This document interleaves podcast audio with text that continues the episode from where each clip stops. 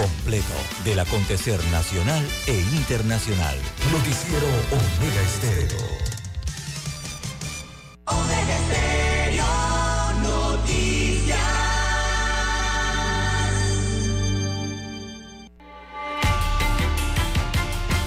A continuación, los titulares, con los hechos que son noticias hoy.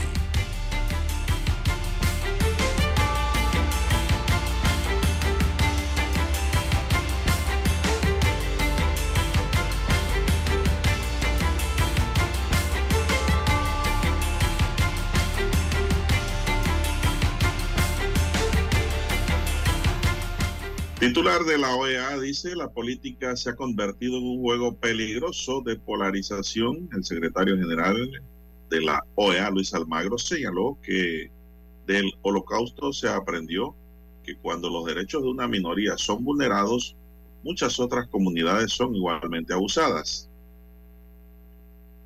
También dice Kivian Panay que sería un grave error no permitir primarias para la candidatura a la alcaldía. Sería un error garrafal del PRD. Mi bus empezará el proceso de instalar las eh, estaciones de carga para los buses eléctricos. Asamblea aprueba ajustes al Código Electoral para subsanar conflicto de competencias. Caja de Seguro Social advierte que reclamaciones salariales de gremios afectará las pensiones. 39 personas fueron aprendidas en la operación Napoleón y Fixar, desarrollada por la Policía Nacional y el Ministerio Público. También para hoy tenemos, ministro Alfaro presenta cuatro proyectos de ley ante la Asamblea Nacional. También, señoras y señores, en Panamá dos de cada tres empresas cuentan con un código de ética. Los hermanos Martinelli deben ir al juzgado a notificarse en Panamá. Hoy también capturan a dos pesados sujetos de la favela y un ex representante en operativos Igualmente, para hoy dentro de los titulares, para la fecha, un niño accidentalmente pierde la vida, pues cae y se clava una varilla en el estómago. 25 años de prisión para el novio del estilista asesinado y encontrado en Patacón. Continúa la ola de violencia y crímenes en la calle. Asesinan mujer de un tiro en la espalda y esto fue en El Chorrillo. Panamá entrega presunto asesino de DJ colombiana Valentina Tres Palacios. Detención provisional le dan al presunto asesino de jubilados de Chanis. Bien, amigos y amigas, estos son solamente titulares. En breve regresaremos con los detalles de estas y otras noticias. Estos fueron nuestros titulares de hoy. En breve regresamos.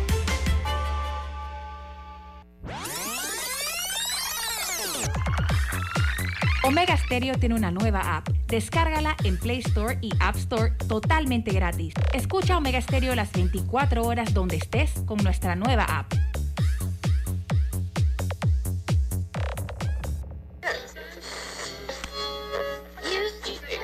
Cuando nadie creía en el FM estéreo. Esta es la nueva generación en radio. Esta es la generación Omega. Construimos el camino que seguirían las demás. Omega Estéreo. 41 años de profesionalismo, evolución e innovación. 7.30 AM. Infoanálisis, con entrevistas y análisis con los personajes que son noticia. La mejor franja informativa matutina está en los 107.3 FM de Omega Estéreo cadena nacional.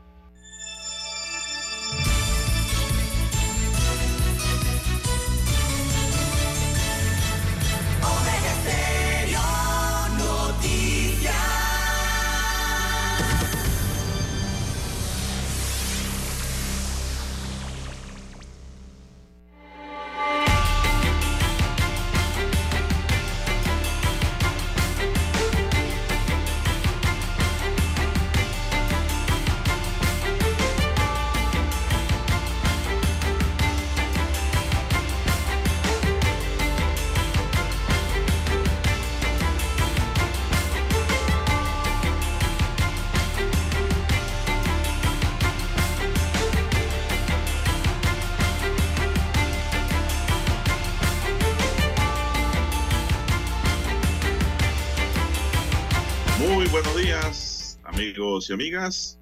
Hoy es jueves 26 de enero del año 2023. En el tablero digitalizado de controles está Daniel Arauz Pinto. En la mesa informativa les acompañamos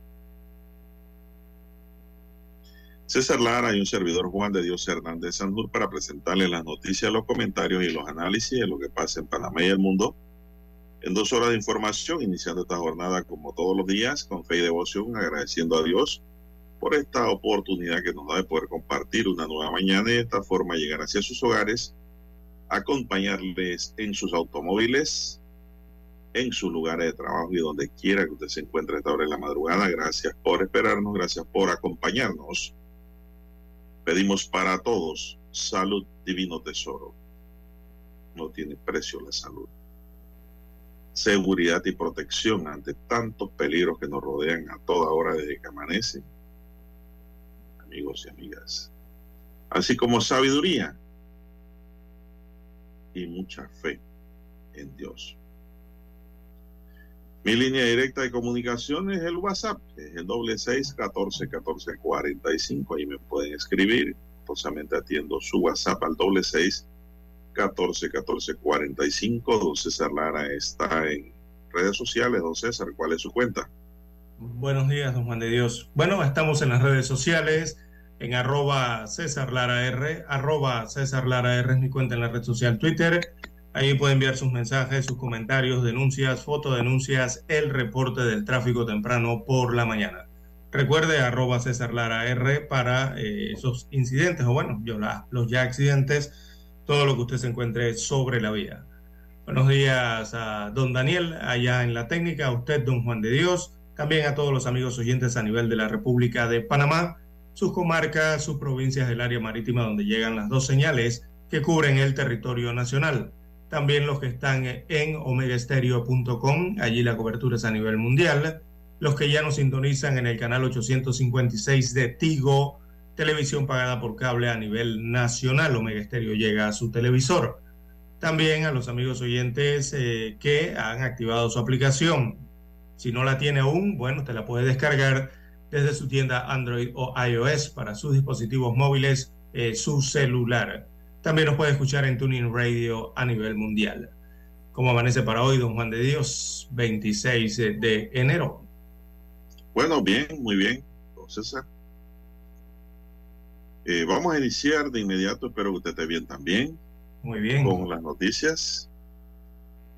Un total de 11 nuevos casos de viruela símica se ha registrado en Panamá, se han registrado en el país del 18 al 25 de enero, según confirmó ayer el Ministerio de Salud. Según detalló la entidad, con estos nuevos casos, la cifra acumulada de personas se han contagiado con la también llamada viruela del mono, que se elevó a 110 desde junio de 2022 cuando se reportó el primero de ellos en Panamá. Del total de casos acumulados, tres de ellos se han registrado en la provincia de Los Santos, uno en Veragua, ya llegó la viruela por allá, y dos en Chiriquí, mientras que el resto se encuentran distribuidos en las provincias de Panamá Oeste, en la región metropolitana, San Miguelito y Panamá Norte. A la fecha, de los 110 casos confirmados, solo 28 pertenecen o permanecen activos y de estos 22 pacientes se encuentran en aislamiento domiciliario y los otros 6 en instalaciones de salud, mientras que otros 82 ya han completado su aislamiento sin mayor contratiempo. Todos los casos fueron confirmados por el MINSA después de que las muestras tomadas fueron enviadas y procesadas en el Instituto Conmemorativo Gorgas en donde los resultados dieron positivos para viruela símica, por lo que de inmediato los equipos de salud regionales realizaron las investigaciones de campo a fin de determinar los contactos estrechos de estos casos y ofrecerle la vacunación contra la viruela símica para cortar la cadena de transmisión del virus y la propagación de la enfermedad. Hasta la fecha, los corregimientos con más casos confirmados con esta viruela son Bellavista 16 casos, San Francisco con 10 casos, Río Abajo con 6 casos, Caledonia y Parque Lefebre con 5 cada uno, Pedregal, Juan Díaz, Betania y Ancón con cuatro casos cada uno. Le siguen eh, Chilibre, Belisario Porra y Tocumen con tres casos. Luego, con dos casos registrados a la fecha, están los corregimientos de Victoriano Lorenzo. No vive por allá, Dani. Vista Alegre, Juan de Montenegro Semena, Arnulfo Arias Madrid, 24 de diciembre, Alcalde Díaz, Barrio Colón, Belisario Frías, El Chorrillo y Ernesto Córdoba. Por sexo, la mayor cantidad de casos, 108, corresponden a pacientes masculinos y los otros dos a femeninos, sexo femenino, mientras que por rango de edad estos oscilan, mientras que por rango de edad estos oscilan entre los 19 a 59 años. Ese es el informe del Ministerio de Salud. Por su parte, hasta el 23 de enero, el programa ampliado de inmunización ya ha aplicado 70 dosis de esta vacuna contra la viruela del mono. De los 60 eh, son del total 60 son de la primera dosis, de los 70 y 10 con segunda dosis. La región metropolitana de salud cuenta con la mayor cantidad de dosis aplicada con 46, Panamá Norte con 6, Panamá Oeste con 5, San Miguelito, Coclé y Chiriquí con una. O César, no sé si tienes algo más sobre este informe del Ministerio de Salud. Eh, bien, don Juan de Dios, los casos siguen eh, eh, principalmente en los hombres. Hay más hombres con viruela del mono o Mpox. Eh, y menor cantidad de mujeres. Los casos siguen concentrándose en Ciudad eh, Capital. Y bueno, eh, hay que estar pendiente a los síntomas de la viruela del mono. Recordemos que eh, le va a dar fiebre. El paciente va a tener fiebre, también cefalea, dolor muscular y dolor de garganta. Después surgen entonces estas pústulas. Bien, hay que hacer la pausa para anuncio comercial y retornamos.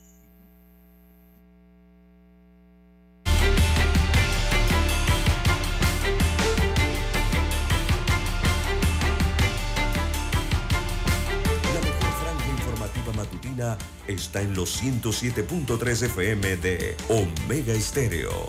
5:30 AM. Noticiero Omega Estéreo. Presenta los hechos nacionales e internacionales más relevantes del día. 7:30 AM. Infoanálisis. Con entrevistas y análisis con los personajes que son noticia. De 8 y 30 a 9 y 30 de la mañana. Sin rodeos. Con Álvaro Alvarado. De lunes a viernes. Por Omega Estéreo.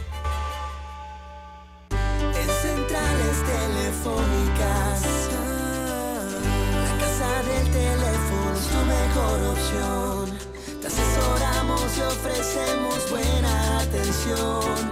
Con años de experiencia trabajando para ti. La casa del teléfono, ubicados en ya Brasil y lista hermosa. La casa del teléfono, líder de telecomunicaciones. La casa del teléfono, distribuidores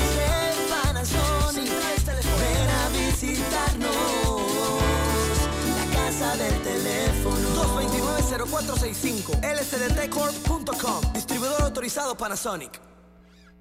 Para anunciarse en Omega Estéreo Marque el 269-2237 Con mucho gusto le brindaremos una atención profesional y personalizada. Su publicidad en Omega Estéreo. La escucharán de costa a costa y frontera a frontera. Contáctenos. 269-2237 Gracias. Omega Stereo tiene una nueva app. Descárgala en Play Store y App Store totalmente gratis. Escucha Omega Stereo las 24 horas donde estés con nuestra aplicación totalmente nueva. Noticiero Omega Estéreo.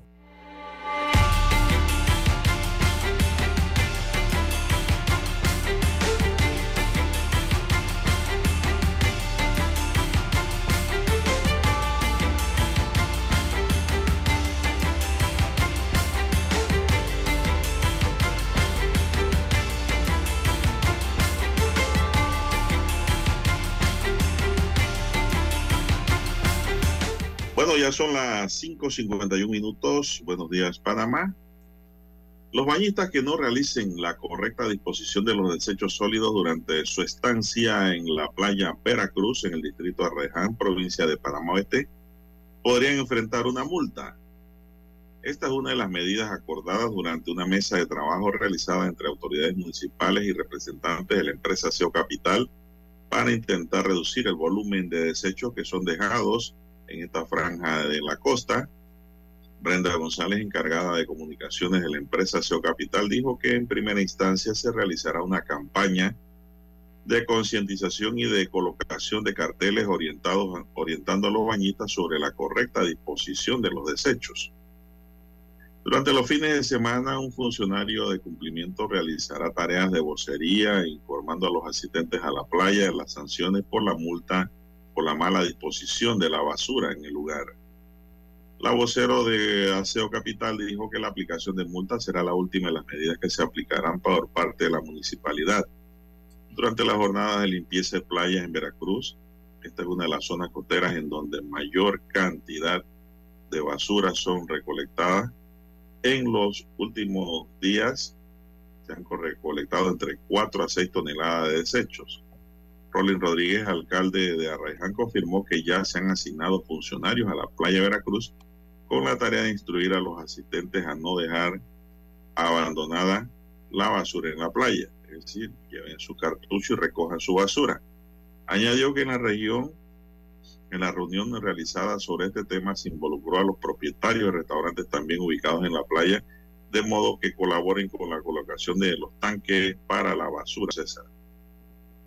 Bien, muy bien. Eh, es lo que deben hacer los alcaldes, eh, don Juan de Dios, eh, ver el control, la fiscalización y las medidas que tienen que ver con el tema ambiental en las playas de sus municipios, estar al pendiente de eso. Y si en tal caso hay algún cobro, don Juan de Dios, por estas actividades, también, don Juan de Dios, estar pendiente, ¿no? De que se cumpla lo que, por lo que se paga. Eh, tirar, en la, eh, tirar la basura en la playa no es para nada eh, una muestra de educación, don Juan de Dios. Los bañistas también tienen que estar claros en eso. Y esperemos entonces que se haga firme lo que es la multa para estas situaciones. Habría que ver allí también, don Juan de Dios, cómo se, en algunas playas permiten la entrada de envases y de algún tipo de eh, eh, comidas, ¿no? Que llevan eh, los bañistas desde sus puntos de origen. Algunos le llaman aquí pailas o, ollas en donde se lleva comida. hay que ver cómo están esas regulaciones también en las playas. Me parece a mí que la mayoría, don Juan de Dios, está prohibido la entrada de estos tipos de artículos en donde se lleva alimentos hacia la playa. Eh, así que hay que ver cómo está esa regulación por esa parte también. Porque eso no hay regulación en Veracruz. genera desechos también. en, Veracruz usted puede llevar su, su olla de macarrones. Y su paila con arroz con pollo. Ahí no hay problema. El, el problema está en que si usted deja la servilleta tirada por allí, el cartón de bebida o de cerveza o lata de soda por ahí tirado, ahí lo van a multar. Pero Veracruz no tiene ese tipo de restricción. Es más, la gente va a Veracruz es a comer, don César, más que todo. La gente va a los restaurantes que hay ahí, porque hay bastante, a comer mariscos. Así es. Ahí es donde va mucha gente, ¿no? Y los que van a, a bañarse, sobre todo, César, la playa se llena de venezolanos y colombianos. Eh, van a bañarse y pues tienen que recoger y no dejar la basura por allí y educar a los niños diciéndoles que no tiren la basura, échale un, en un cesto, un cartucho y llévesela o deposítela en un lugar adecuado. Esa medida me parece muy buena, la de eh, la compañía de aseo y la autoridad local de Arraiján. Allí todavía no hay esas restricciones de cobrar por entrar. No sé si usted ha ido por allá últimamente. Yo he ido en Veracruz, eh, no, desde, la pandemia no he pasado. En este verano se ha ido varias veces por allá. Desde que arrancó la pandemia no, no, he pasado por playa en Veracruz, o sea, no he bajado ¿no? A, la misma playa. Lo único bueno, eh, son las normativas, ojalá se cumplan, eh, que exista, la reglamentación es buena, que la den a conocer, a comunicarla a la población es muy bueno también, para todos estar claro al momento en que visitan las playas, sobre todo en el corregimiento de Arraiján, allí específicamente en Veracruz. Todo ello para mantener la salud eh, de todos, don Juan de Dios, y también en la parte ambiental en la playa. Bien, las 5.57. Bueno, saben. Esa es la playa, don César, de los pobres en Panamá. La playa de Veracruz, para que sepa de nosotros los pobres, porque aquí alguien le dice a usted pobre y la gente se enoja y se, molesta, se siente insultado. ¿Por qué será que a la gente pobre no le gustan que le digan que es pobre, don César? ¿Por qué esas pequeñeces, no? Pero esa es la playa del pueblo, Veracruz. El pueblo, la gente va en buses de transporte normal, Panamá, Veracruz y siempre ha sido así históricamente, César. Desde niño yo siempre vi eso. La gente cogía su bus ahí en Cayeme, Caledonia, donde quedaba la piquera, me acuerdo yo. Gente con su maletín rumbo a la playa de Veracruz. Ahora no sé esa piquera donde queda, si todavía está allí. Yo fui en bus cuando niño a la playa, claro que sí, varias veces, cuando era muchacho, cuando era infanto juvenil. Y ahora pues voy a la playa, pero ya no voy en bus. Y así es la vida y así es eh, la rueda del progreso. Por eso que yo le digo a la gente siempre hay que estudiar, no olviden los estudios. Es lo mejor que puede tener un joven, un niño, eh, el estudio, un adulto también. Los adultos pueden estudiar hoy día, hay facilidades, ¿no? Porque en el estudio está el progreso del hombre y de la mujer. Eso es un consejo que siempre doy. Pero a lo que voy, don César, es que también los precios allá están caros, ¿ah? aprovechando el momento. Han subido los precios de los mariscos, han trepado por las nubes también. ¿ah? Es otro problemita que hay ahí, porque eso les baja, eso les baja el nivel de consumo, ¿no? Don César. Así es, una de las playas más cercanas, ¿no? A Ciudad Capital, a pocos kilómetros allí al, oeste, en dirección al oeste del distrito capital, Don Juan de Dios. Eh, y bueno, la gente está regresando a sus playas, Don Juan de Dios, después de ese largo periodo en que hubo confinamiento y que estuvo al inicio, recordemos, prohibido el ingreso eh, a, las costaneras, ¿no? A las riberas de los océanos, eh, con fines de esparcimiento. Así que muchos están regresando incluso entre días de semanas ahora que hay, están los chicos eh, de vacación en el año lectivo, ¿no? La parte de vacaciones escolares. Así que, bueno, eh, a disfrutar de la brisa, del sol y de las olas, Don Juan de Dios. Seis Pero con aseo. De la mañana. Pero con aseo. Vamos a la pausa.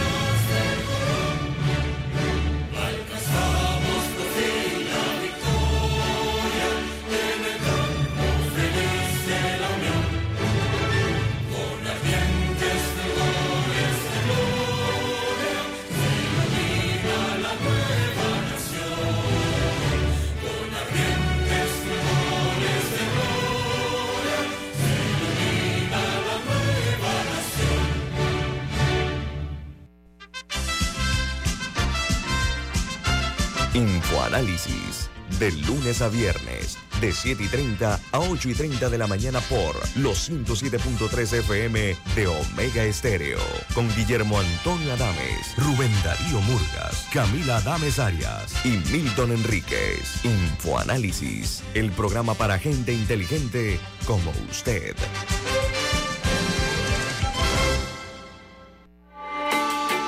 Noticiero Omega Estéreo.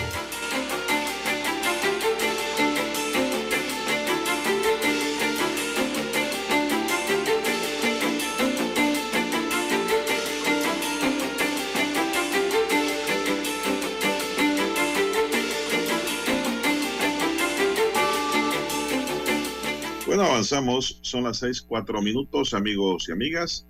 Bueno, y tras cumplir condena en Estados Unidos, con una rebaja de tiempo por un buen comportamiento, los hermanos Luis Enrique y Ricardo Alberto Martinelli Linares llegaron a Panamá anoche, pero de vuelta al país les toca enfrentar procesos judiciales por la presunta comisión del delito de blanqueo de capitales que sus abogados ya adelantaron que enfrentarán. Eh, aproximadamente a las 8 de la noche arribaron a Panamá luego de cumplir una pena en Estados Unidos por un caso deslindado en ese país cuya pena fue de 36 meses. La directora de Migración, Samira Gozaina, explicó que los hermanos Martinelli, tras ser deportados de Estados Unidos, serán entregados a la autoridad del órgano judicial, donde notificarán a los hermanos sobre los casos que tienen pendiente en Panamá. Ya en Panamá los abogados de los hermanos Martinelli eh, dicen que han liberado el camino para evitar su ingreso a prisión. Consignaron 7 millones de dólares de fianza por cada uno por los nexos en los casos que tienen pendiente con la justicia panameña, lo ha pedido de Brecht. Los hermanos Martinelli fueron condenados en mayo de 2022 por la trama de corrupción del caso de Brecht a tres años de cárcel a contar desde su detención en julio de 2020, más dos en libertad vigilada, además de una multa de 250 mil dólares para cada uno. César, esto ocurrió ayer, la llegada de los hermanos Martinelli, pues y hoy tendrán que ponerse a derecho ante la justicia panameña. Así es, don Juan de Dios, eh, se produjo esta llegada anoche Así que los hermanos Martinelli, Linares en este caso, eh, llegaron a través de un proceso eh, de deportación, eso hay que aclararlo. He visto en algunas redes sociales que hablan de extradición. No, no, no, hay que dejarlo claro. El proceso por lo que ellos llegan a Panamá eh, se llama deportación. Ellos no fueron enviados por extradición, que es algo muy distinto, algo diferente, ¿no? La deportación básicamente es un proceso administrativo, don Juan de Dios, allá también en los Estados Unidos, y la extradición sí ya tiene que ver con más temas judiciales, más un proceso judicial. Bueno, eh, ellos no pueden quedar detenidos, es la gran pregunta que se hacían ayer, si lo iban a llevar con eh, esposas, con grilletes o en algún vehículo. Eh, realmente ellos no pueden quedar detenidos porque tienen una fianza consignada. Ellos han pagado millones de dólares para estar libres de un Juan de Dios y no un millón, ¿ah? eh, a las fianzas entre ambos rozan los 14 millones de dólares. Eh, esta cantidad millonaria entonces para no quedar presos.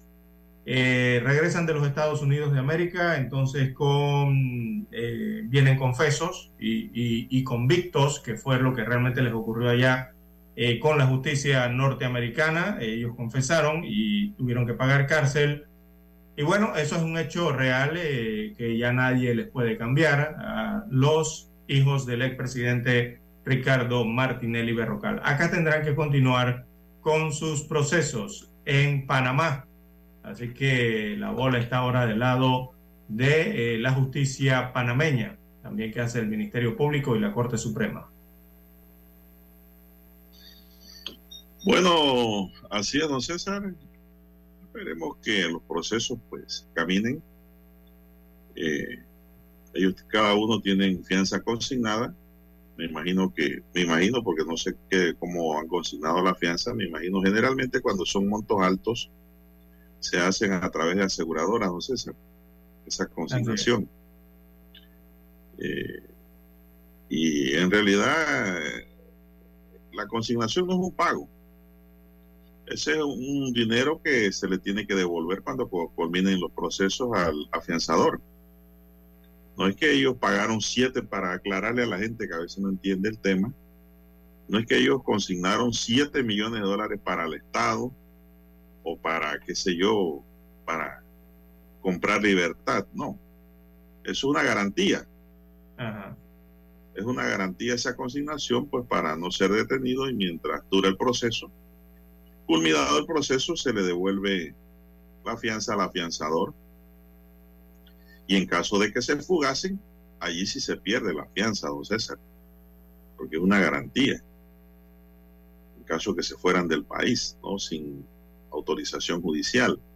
Eso es otra cosa que hay que remarcar allí.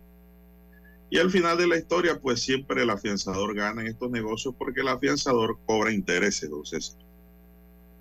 La fianza es un negocio.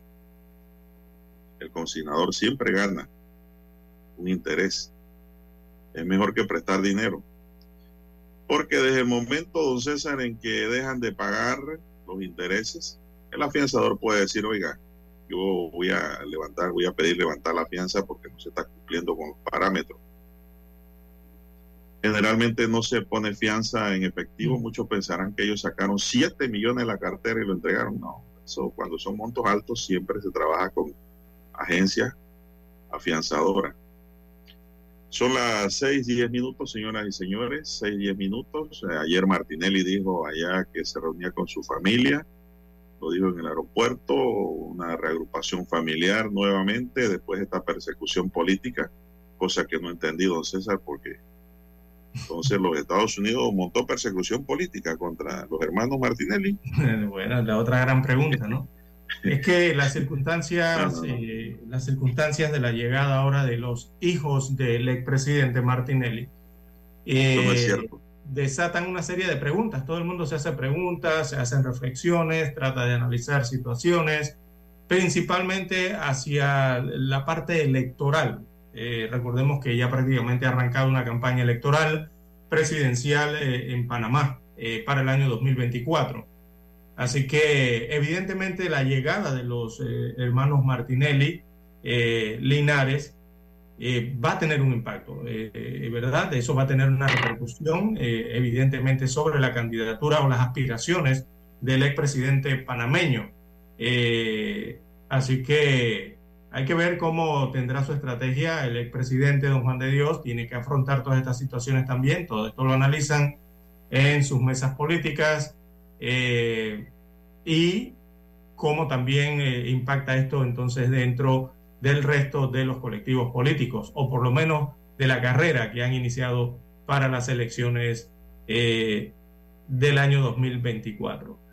¿Y por qué digo esto, don Juan de Dios? Porque recordemos de la forma en que se dio el, el, juicio, la forma en que prácticamente el expresidente autorizó a sus hijos a defenderse allá en los Estados Unidos eh, de América. Recordemos, repetimos, ellos fueron liberados eh, de un penal estadounidense. Ellos no están llegando ni de la playa, ni de, ni de Don Juan de Dios, ni de esquiar, ni de ir a ver una carrera de automóviles en los Estados Unidos. No, ellos están llegando directamente desde un penal a tierra panameña. Todas esas situaciones tienen impacto, ¿no? En las intenciones eh, presidenciales del expresidente. Tres años de prisión han pasado sus hijos allá. Eh, allá en los Estados Unidos ellos confesaron que blanquearon en bancos de los Estados Unidos de América hasta unos 28 millones de dólares en coimas, porque así lo confesaron allá en el tema del caso Odebrecht que se investigó en tierras norteamericanas. Eh, también declararon que lo habían hecho inducidos eh, prácticamente por su padre, lo que dijeron en los Estados Unidos de América. Entonces, aceptaciones como esa y hechos como esos eh, tienen impacto, Juan de Dios, en cualquier carrera política de cualquier político eh, que enfrente esta situación eh, con sus familiares, principalmente en los Estados Unidos de América. Así que hay que ver en adelante, ¿no? ¿Qué decisiones tomará el expresidente Martinelli? Con esta situación, ¿no? Hay que ver la otra, que también eh, quizás le cayó como balde de agua fría el día de ayer. Y, yo creo que no solamente para el expresidente, sino para todo el país. Yo creo que mucha gente no se esperaba eh, la resolución que dictó el, el, esto viene siendo la Secretaría de Estado, ¿no? De los Estados Unidos de América, el Departamento de Estado, perdón, de los Estados Unidos de América el día de ayer. ¿Y qué dijo? ¿Qué dijo Anthony Blinken? Anthony Blinken ayer eh, anunció al, al país eh, o al mundo, realmente al mundo, don Juan de Dios, porque he revisado rápidamente algunos de los principales periódicos a nivel mundial y lastimosamente, don Juan de Dios, esto está en todo el mundo, eh, ¿verdad? Esto ha salido en los medios de todo el mundo. yo creo que nadie se esperaba esto. Y bueno, lastimosamente es algo eh, bien delicado. El Departamento de Estado declaró inelegible para ingresar a los Estados Unidos de América al expresidente de la República de Panamá, Ricardo Martinelli Berrocal, y a su familia inmediata. No es simplemente él, sino a su familia inmediata, imagínense usted, todo ese grupo familiar. Eh, esto por eh, lo que destacan los norteamericanos, el expresidente de Panamá tuvo participación en corrupción significativa eh, durante su mandato presidencial. Básicamente, entonces, lo que anunció ayer el Departamento de Estado de los Estados Unidos de América, don Juan de Dios. ¿Tiene más datos sobre lo que dijo Blinken o el documento emitido por el Departamento de Estado? Ya usted lo dijo todo, de una manera muy resumida y precisa, ¿no? Simplemente no puede entrar a Estados Unidos ni él ni su familia Exactamente. Estados Unidos lo considera corrupto. Por el tema del caso de Brecht, eh, por recibir sobornos del caso de Brecht. Esto en eh, la entrega indebida, dice los Estados Unidos de América, de contratos eh, a través de sobornos para la construcción de obras públicas en Panamá. Así que, bueno, don Juan de Dios, más claro que el agua de la tinaja, del Departamento del Estado cataloga, hay que decirlo oficialmente, como corrupto a este ciudadano panameño, viene siendo el expresidente Ricardo Martinelli. Oiga, don César, eh, ahí está claro, ahí está muy claro que esto es un preámbulo a lo que viene. Le van a aplicar la lista Clinton. Le van a ah, aplicar la lista Clinton. parece indicar que va, pareciera que, va, que va, hacia allá la situación, el don Juan de Dios. Por eso hablaba al inicio que es bien delicado la situación o estos, o estos anuncios que está haciendo los Estados Unidos respecto al expresidente panameño y además de cerrarle la puerta a él, le cierra la puerta de entrada a los Estados Unidos a su familia inmediata. Cuando hablan de su familia inmediata, don Juan de Dios, están hablando de su cónyuge. También están hablando de su hijo o hija, si las tiene, en este caso sí tiene. Eh, también de su hermana o hermano, si en caso lo tiene. Eso es familia inmediata, don Juan de Dios. Así que por ahí también van. Eh, los padres, los, abuelos, eh, si tiene abuela, y los nietos para abajo, o sea, en descendiente para abajo, los oh. nietos también estarían incluidos en estos nietos o nietas. Y eh, me parece que la familia inmediata, eh, según las leyes en los Estados Unidos, Ahora, don César, también alcanzan hasta de sus suegros. Esa sanción administrativa me parece que es liviana ante una sanción más severa que le pudieran aplicar, como es la entrada o colocación en la lista Clinton. Correcto. Oiga, por menos metieron en la lista Clinton al dueño de Soho, don César. al empresario Wacker. Sí, por menos. Bueno, vamos a la pausa, dice Dani, que nos estamos pasando. Regresamos con más.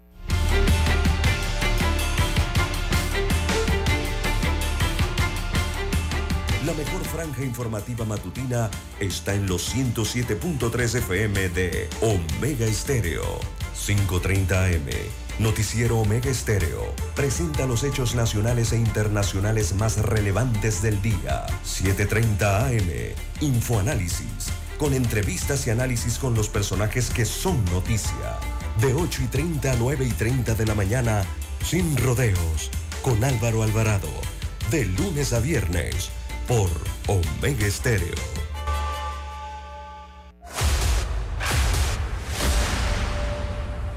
Desde los estudios de Omega Estéreo, establecemos contacto vía satélite con la voz de América. Desde Washington, presentamos el reportaje internacional.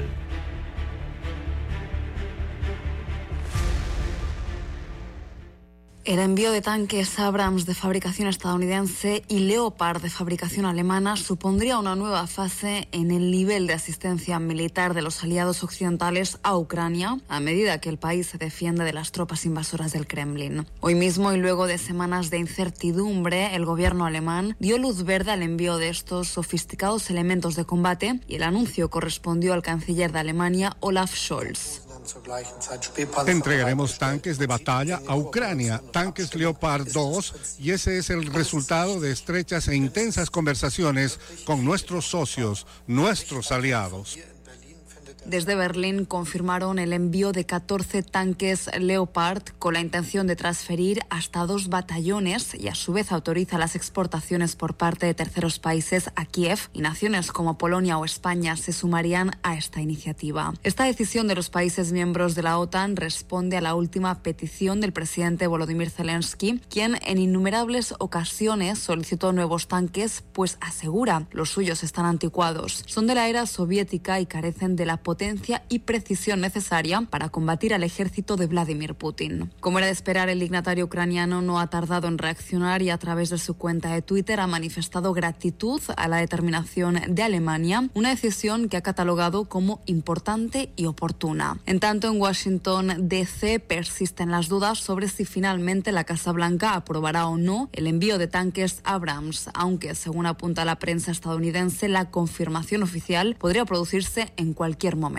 Por su parte, el Kremlin se ha mostrado prácticamente indiferente al anuncio de Occidente y el portavoz del presidente Vladimir Putin, Dmitry Peskov, aseguró que estos tanques arderán igual que el resto de los que están siendo empleados por Ucrania en los combates. Judith Martín Rodríguez, Voz de América. Escucharon vía satélite desde Washington el reportaje internacional. Omega Estéreo, cadena nacional. En Omega Estéreo estamos evolucionando para ti. Te acompañamos en tu auto, en tu oficina, en tu hogar y ahora en cualquier dispositivo móvil. No importa dónde te encuentres, siempre te acompañamos con la mejor programación. Omega Estéreo. Primera cadena nacional simultánea 24 horas. Noticiero Omega Estéreo.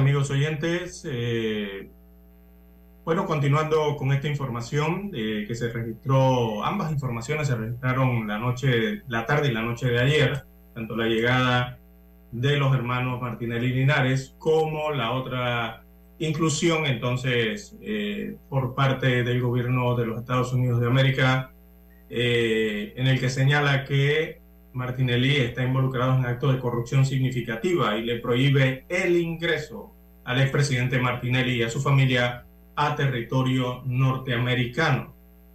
Eh, bien, eh, el secretario del Departamento de Estado de los Estados Unidos de América, Anthony Blinken, anunciaba el día de ayer la designación del presidente o del expresidente Ricardo Martinelli Berrocal como inelegible para ingresar a Estados Unidos de América debido a su participación en actos de corrupción significativos, al aceptar sobornos a cambio de otorgar inapropiadamente contratos de gobierno durante su mandato como presidente de la República de Panamá. La designación incluye a miembros de su familia inmediata. Así que eh, esta designación pública se realiza en virtud a la sección 7031C de la Ley de Asignaciones sobre Operaciones Extranjeras y Programas Relacionados del Departamento de Estado de 2023 es esta ley. Así que eh, esta ley o esta normativa en los Estados Unidos establece que los funcionarios y exfuncionarios de gobiernos extranjeros sobre quienes el secretario de Estado tenga información creíble de participación directa o indirecta en actos de corrupción significativa o violaciones flagrantes contra los recursos, perdón, contra los derechos humanos, eh, no son elegibles para entrar a los Estados Unidos de América, ni tampoco sus familiares directos. Eh, dijo el Departamento de Estado el día de ayer, abro comillas, le cito, eh, frenar la corrupción a nivel mundial es una prioridad para Estados Unidos de América, ya que la corrupción amenaza directamente nuestra seguridad nacional. Eh, sé cuán preocupados están los panameños por la corrupción y combatirla es una de nuestras prioridades como embajada porque la corrupción socava el bienestar de la población, la economía y la democracia. También sostuvo ayer eh, la embajadora de los Estados Unidos de, América, Mari Carmen Aponte. Esta no será nuestra última designación en Panamá, según agregó la representante del gobierno de los Estados Unidos de América en nuestro territorio. O sea que Eso indica... Eh, vendrán nuevos anuncios respecto a, a, algo similar a lo que está ocurriendo ya hoy día con el expresidente Ricardo Martinelli Berrocal. Eso eh, indica, don César, de que vendrán otras sanciones. Así es, para funcionarios o exfuncionarios, que es como se aplica esa ley en los Estados Unidos. o para los mismos que ya fueron sancionados. También. Eh, Martinelli, Martinelli está dentro de un listado eh, de varios expresidentes o de funcionarios o exfuncionarios eh, de gobiernos de Latinoamérica, don Juan de Dios, incluyeron a Panamá. En, la parte de Panamá eh, está el expresidente Ricardo Martinelli Berrocal. Bueno, don César, y dice la estrella de Panamá hoy, en su columna La Llorona, que por ahí salió una vaina de que el loco no puede correr porque lo prohíbe el artículo 178 de la Constitución, ya que ahí se establecen los requisitos para la reelección dice el mismo periódico, Ponchera Política. Dice que son dos periodos consecutivos y el loco cumple justo el 31 de junio y las elecciones son el 5 de mayo. Y como Cochungo pudo correr en el 2004, se pregunta la llorona, dice, no vayan ahora a poner una demanda de inconstitucionalidad y sea la tremenda corte la que defina la situación, mijito, dice el periódico hoy. Bueno, esto también salió en redes sociales, don César, de que la constitución habla, y esto va a ser materia de debate, ¿eh? esto pareciera una simple cosa, pero esto va a ser materia de debate porque es un caso único, no se ha presentado aquí un caso igual eh, en cuanto a la reelección. ¿Pero ha sido demandado? No, es que usted no puede demandar si no se ha, no se ha presentado, todavía no es candidato. Algo, por eso digo, lo, han presentado. no se puede presentar una demanda contra un hecho que no existe. Ah, bueno. El hecho existirá desde el momento en que el expresidente se postule para presidencia de la República. Allí puede surgir una impugnación, ¿no? O una demanda de inconstitucionalidad también pero yo creo que la impugnación sería ante el propio Tribunal Electoral en principio, para que ellos definan con claridad si puede correr o no puede correr. Porque mire, vamos a leer el artículo 178 de la Constitución. Dice, los funcionarios que hayan sido elegidos presidente o vicepresidente no podrán ser reelegidos para el mismo cargo en los dos periodos presidenciales inmediatamente siguientes. Entonces, el artículo 177 habla de que el periodo es de cinco años, don César. Entonces vienen las dos interpretaciones que ayer estábamos conversando usted y yo. Una que cuando se cumplen los periodos o se puede correr para el cargo para empezar el periodo cuando termina el periodo constitucional inmediato del que está en el poder y que complace los dos periodos de que habla la constitución. Entonces, ahí hay un debate. Y yo no tengo la menor duda que sí va a haber debate sobre esa materia, don César, porque eh, así es la política, pues. Así es. Miren, no podrán ser reelegidos para el mismo cargo en los dos periodos presidenciales inmediatos siguientes. Es un tema para ¿Cuáles son los dos periodos presidenciales inmediatos siguientes? Recordemos que el presidente Ricardo Martinelli fue presidente del primero de julio del año 2009 al 30 de junio del año 2014. Ese es el periodo presidencial de Martinelli. Posteriormente, entonces, inmediatamente después llegó el, el periodo presidencial de Juan Carlos Varela que fue del 1 de julio del 2014 al 30 de junio del 2019. Y posterior, entonces llega el periodo presidencial de Laurentino Cortizo Cohen, que arrancó el 1 de julio del 2019 y hasta esta hora don Juan de Dios sigue en el cargo. Él no ha terminado su periodo todavía.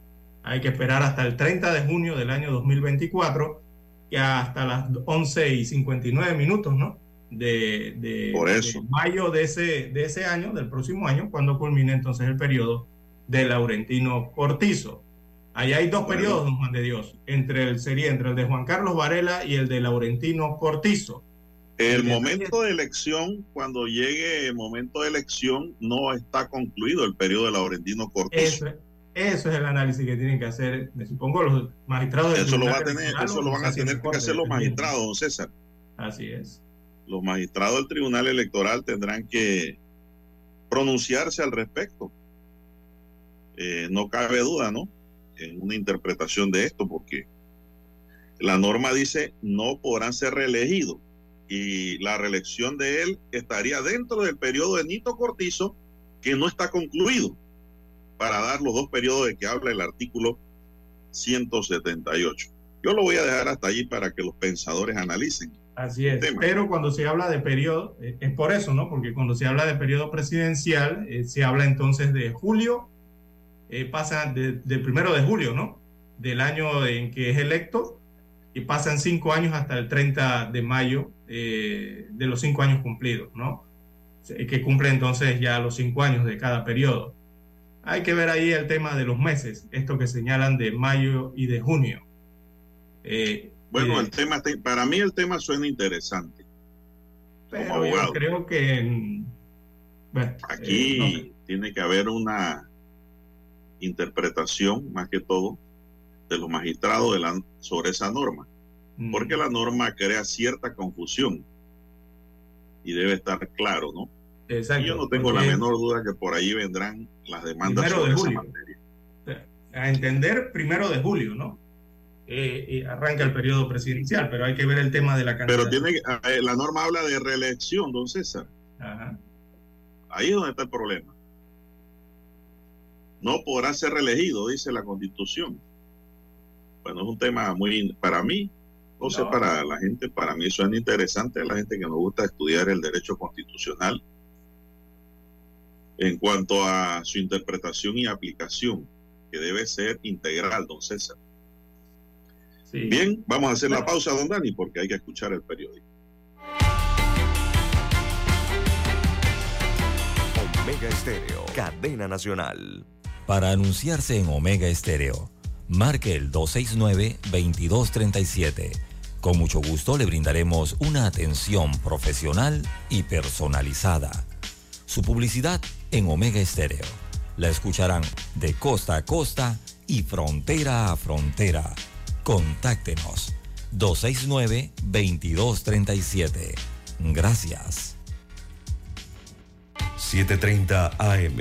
Infoanálisis, con entrevistas y análisis con los personajes que son noticia. La mejor franja informativa matutina está en los 107.3 FM de Omega Estéreo, cadena nacional. Desde los estudios de Omega Estéreo, establecemos contacto vía satélite con la voz de América. Desde Washington, presentamos el reportaje internacional.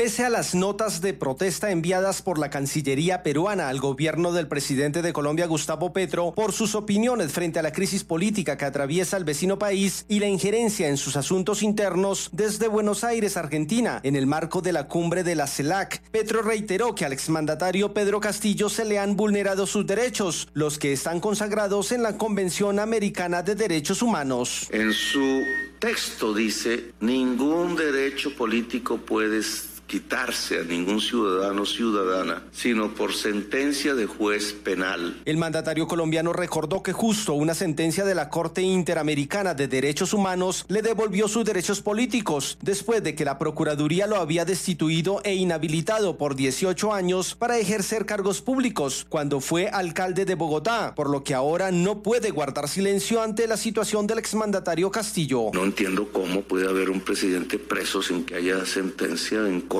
que haya perdido sus funciones constitucionales que adquirió a través del voto popular sin que haya una sentencia de juez penal en su contra. Y en esa medida, pues, si yo me beneficié de eso, ¿por qué tengo entonces ahora que decir o callarme cuando alguien está siendo perjudicado rompiendo precisamente el sistema interamericano de derechos humanos? No obstante, el presidente Gustavo Petro señaló que debe ser el mismo pueblo peruano el que a través del diálogo llegue a consensos y supere la crisis política que atraviesa. Manuel Arias Naranjo, Voz de América, Colombia. Escucharon vía satélite desde Washington el reportaje internacional. Noticiero Omega Estéreo. Las noticias impresas en tinta sobre papel. Con ustedes. Escuchando el periódico. Los titulares de las primeras planas de los diarios estándares de circulación en Panamá.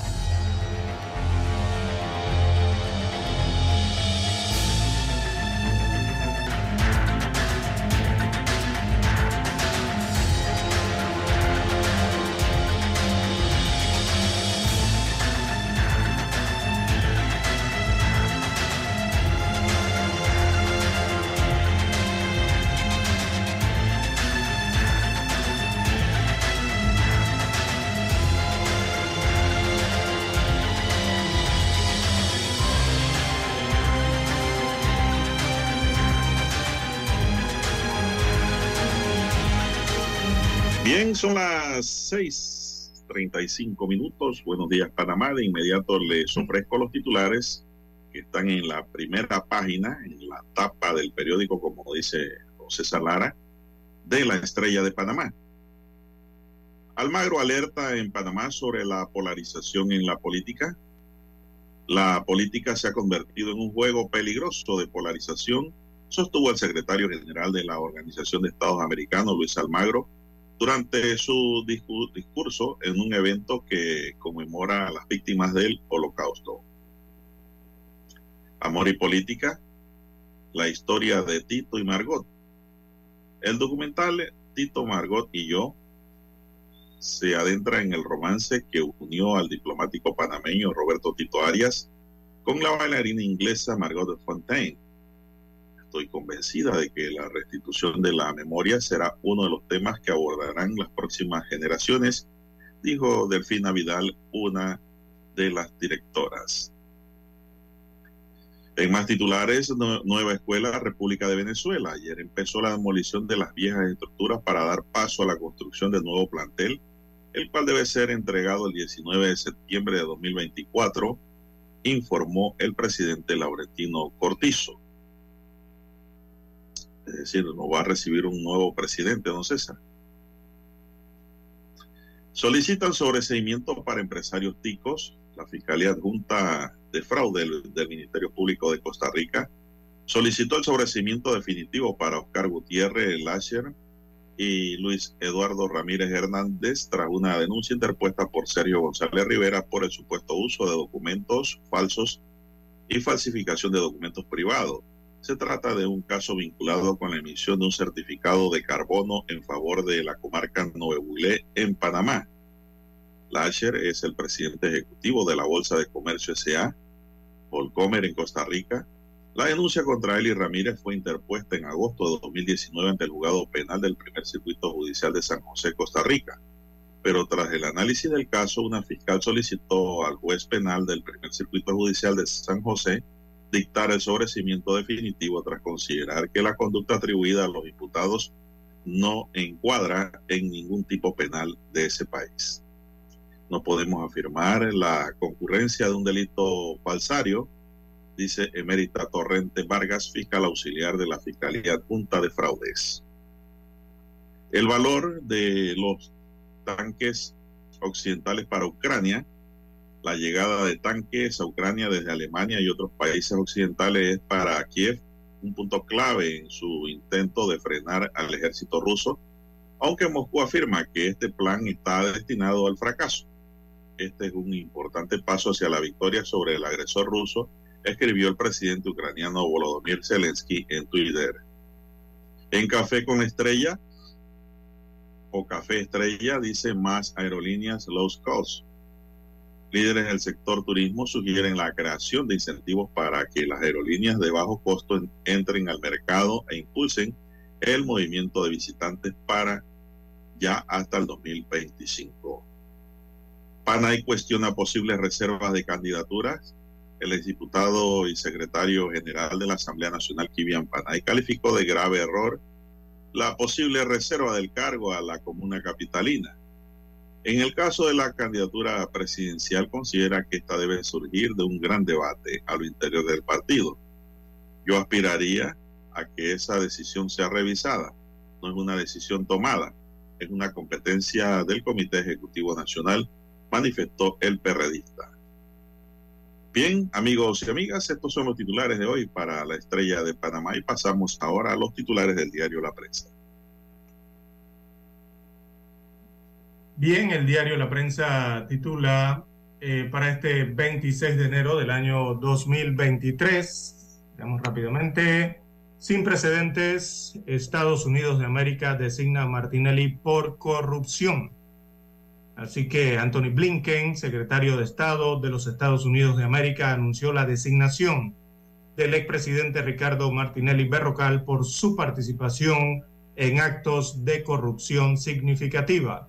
Esto significa que no puede ingresar a, territorio norteamericano, es inelegible. Él y su familia, según el comunicado que emite el Departamento de Estado de los Estados Unidos de América. También titula hoy el diario La Prensa, Minera Panamá ha talado 2.976 hectáreas. Esto de acuerdo al Ministerio de Ambiente. Hasta la fecha, eh, el proyecto Minera Panamá debe reforestar 1.920 hectáreas, pero solo se ha hecho en 220 hectáreas, según el informe. También para hoy la prensa titula Presidente de CAPAC, de CAPAC, o sea, la Cámara Panameña de la Construcción, pide al gobierno cancelar deudas pendientes del año 2021, ahora para el 2023. Así que cuatro meses han transcurrido desde que la Comisión de Presupuestos de la Asamblea Nacional aprobó un traslado de partida para cancelar dichas cuentas atrasadas a las constructoras, pero no se han hecho efectivas. Bueno, eh, también la prensa tiene en primera plana el siguiente titular. Sabonge se niega a hablar de su nuevo y costoso apartamento. Bueno, a forma de pregunta, ¿qué tienen en común el cuestionado hospital modular y un centro de información industrial de Minera Panamá en el distrito de la Pintada, provincia de Coclé? A simple vista, nada, pero la ruta de ambos proyectos se entrelaza con los actuales ministros Rafael Sabonge de Obras Públicas y también José Alejandro Rojas Pardini, ministro consejero para la inversión. En otros títulos del diario La Prensa para hoy también tenemos Panamá supera los 100 casos de viruela símica eh, o la MPOX, como hay que titularla correctamente. Bueno, destaca el informe de José González Pinilla del diario La Prensa que un total de 11 nuevos casos de viruela símica, agrego yo MPOX, eh, fueron detectados por el Departamento de Epidemiología del Ministerio de Salud en la última semana. La mayoría de los casos eh, se registran en Ciudad Capital. También para hoy la prensa destaca aspirantes a la alcaldía de Panamá podrán recibir donaciones hasta por 3.6 millones de dólares. Así es, amigo oyente, como usted lo escucha, hasta 3,6 millones de dólares podrán recibir en donaciones privadas los aspirantes a la alcaldía de Panamá, eh, un distrito con 732.022 electores, de acuerdo con información del Tribunal Electoral. También destaca el diario La Prensa la mañana de hoy, Ricardo y Luis Martinelli Linares están en Panamá y fueron recibidos a espalda de la prensa nacional e internacional que se encontraba en el aeropuerto internacional de Tocumen. Así que a eso de las 8 de la noche arribaron al país en vuelo comercial eh, los hijos del expresidente Ricardo Martinelli Berrocal tras cumplir condena de 36 meses por blanqueo de capitales en Estados Unidos de América.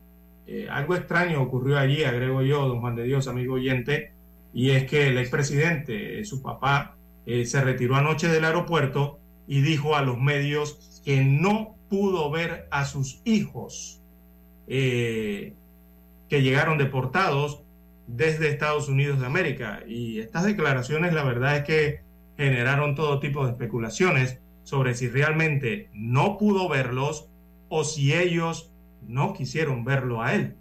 Así que hay que hacer las consultas. Bien, en otros títulos eh, para la mañana de hoy, don Juan de Dios, bueno, el bar está cada vez más cerca. Eh, Manuel Arias, presidente de la Federación Panameña de Fútbol, dijo que en México conocerá la introducción de este sistema a la CONCACAF. Bien, son los principales titulares que aparecen hoy en portada del diario La Prensa. Con ella culminamos la lectura de los principales titulares de los diarios estándares de circulación nacional. Hasta aquí, escuchando el periódico. Las noticias de primera plana, impresas en tinta sobre papel.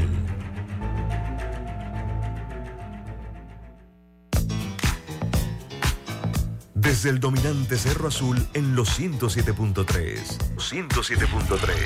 Continúa por el majestuoso Cerro Canajagua en los 107.5 para provincias centrales. Hasta el imponente Volcán Barú. Volcán Barú en los 107.3. Transmite Omega Estéreo, cadena nacional simultánea. Noticiero Omega Estéreo.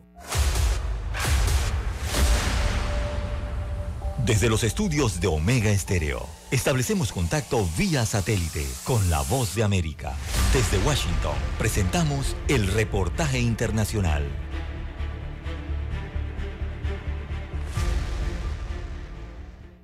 Uno de los anuncios que mayor expectativa generó entre ciudadanos de ambos países luego del restablecimiento de las relaciones diplomáticas, consulares y comerciales, tras la toma de posesión del presidente Gustavo Petro, fue la normalización de vuelos comerciales entre Colombia y Venezuela, pero hasta el momento solo una aerolínea venezolana está operando vuelos charters aunque algunas limitaciones, entre ellas las sanciones de la Oficina de Control de Activos Extranjeros de Estados Unidos sobre la aerolínea estatal venezolana Conviasa, han influido en la ralentización de decisiones y operaciones, el proceso avanza mejor de lo esperado, según el embajador de Colombia en Venezuela, Armando Benedetti. Ya Turpial está volando tres veces a la semana.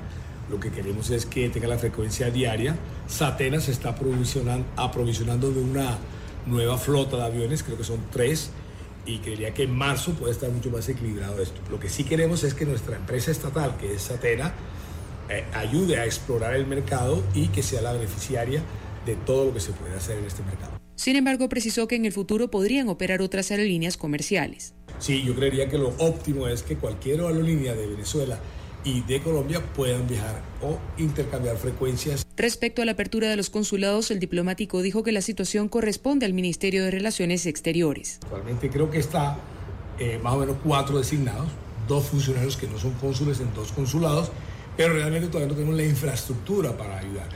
Se espera que próximamente el gobierno del presidente Nicolás Maduro designe a un nuevo embajador de Venezuela en Bogotá, luego de haber asignado nuevas funciones a Félix Plasencia, quien hasta ahora ocupa el cargo. Carolina Alcalde, Voz de América, Caracas. El gobierno de México busca a través de un juicio contra Genaro García Luna recuperar 700 millones de dólares y otros posibles activos. Así lo informó el presidente Andrés Manuel López Obrador, quien detalló que el proceso legal se desarrolla en Florida, Estados Unidos. En su tradicional conferencia de prensa, el Ejecutivo anunció que todos los días presentará un informe de lo que ocurre en el juicio que se lleva a cabo en Nueva York en contra de quien fuera el secretario de Seguridad del expresidente Felipe Calderón, acusado de vínculos con el cártel del Pacífico, pues es un hecho tan importante que no puede pasar de noche para los ciudadanos. Apuntó que hasta ahora no ha habido pruebas fehacientes. Pero es un drama judicial, como diría el escritor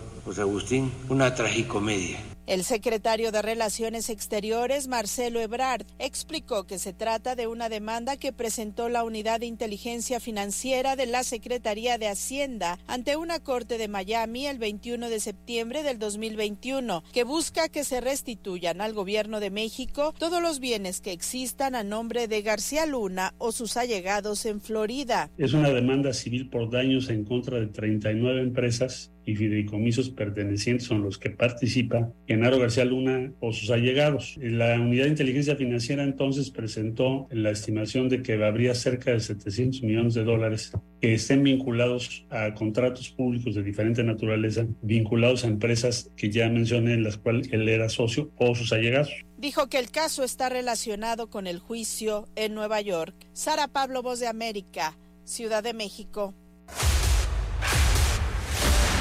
Escucharon vía satélite desde Washington el reportaje internacional.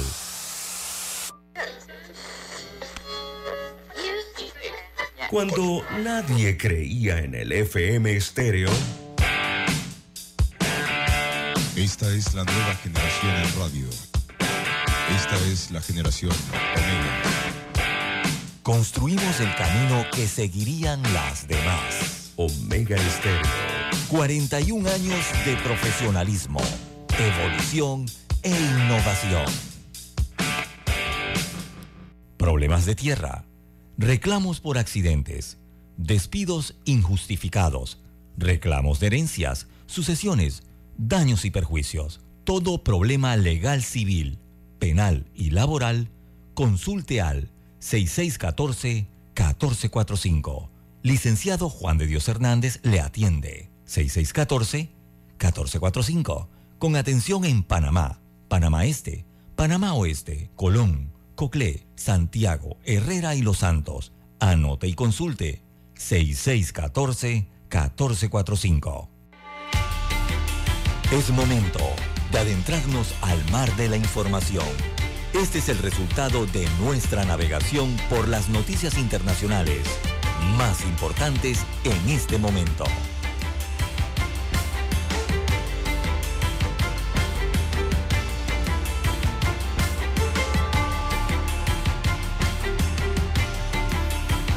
Bien, don César, dando un recorrido por el ámbito internacional, tenemos que las defensas aéreas ucranianas interceptaron al menos 20 de los más de 30 misiles que las fuerzas de Moscú dispararon contra Ucrania hoy jueves por la mañana, informó la Fuerza Aérea del país. La avanzada se da luego de que Estados Unidos y Alemania confirmaran que enviarán tanques para la lucha contra la ofensiva rusa. Esta fue la reacción de Moscú. Bueno, don César, y la gente decía que esta invasión iba a durar 15 días. Y mire por dónde vamos. Bueno, ante esto ocurrido con el envío de tanques, eh, Rusia afirma que precisamente esos tanques o equipos militares involucra a países occidentales en el conflicto en Ucrania. Claro, porque se los están enviando a otros países, ¿no? Así que eso es lo que cree Rusia, que los países occidentales se han involucrado de forma ahora directa en el conflicto ucraniano tras la decisión de enviar eh, esas decenas de tanques a ese país. Moscú percibe lo que hace la Alianza Atlántica y los países occidentales como una participación directa en el conflicto de Ucrania, dijo el portavoz de la presidencia rusa Dmitry Peskov. Esto en una rueda de prensa vía telefónica, esta es la que hacen telefónica diariamente. Agregó que esa participación está creciendo Así que el representante del Kremlin hizo estas declaraciones al comentar unas palabras del presidente estadounidense Joe Biden, quien dijo que la decisión sobre el suministro de los carros de combate pesados, o sea, los tanques a Ucrania, es una lucha por la libertad. Así que en Rusia señalan que ellos están categóricamente en desacuerdo con eso. Bueno, don César, los presidentes de Colombia y México han dejado clara su posición sobre la guerra de Rusia en Ucrania. No están de acuerdo con ella. Se debe buscar la paz y no participarán de ninguna manera en el conflicto bélico. Y en su intento de mantenerse alejado de la guerra, incluso rechazarla, Rusia terminó saludando por separado su no intromisión a favor de ninguno. En un momento clave de la guerra de Rusia y Ucrania en que Occidente ha anunciado que enviará tanques de guerra a Kiev, Alemania dijo que enviará tanques Leopard 2 y Estados Unidos tanques Abrams, Colombia y México han rechazado esa medida. La primera declaración en este sentido la dio el presidente de Colombia, Gustavo Petro, el día martes, en su intervención en la cumbre de jefes y jefas de Estado y de Gobierno de la Comunidad de Estados Latinoamericanos y Caribeños, CELAC, Allí Petro dijo que Colombia tiene armas de fabricación rusa adquiridas por gobiernos anteriores y que en alguna conversación con representantes del gobierno de Estados Unidos le pidieron que entregara esas armas para enviárselas a Ucrania, a lo que él dijo no.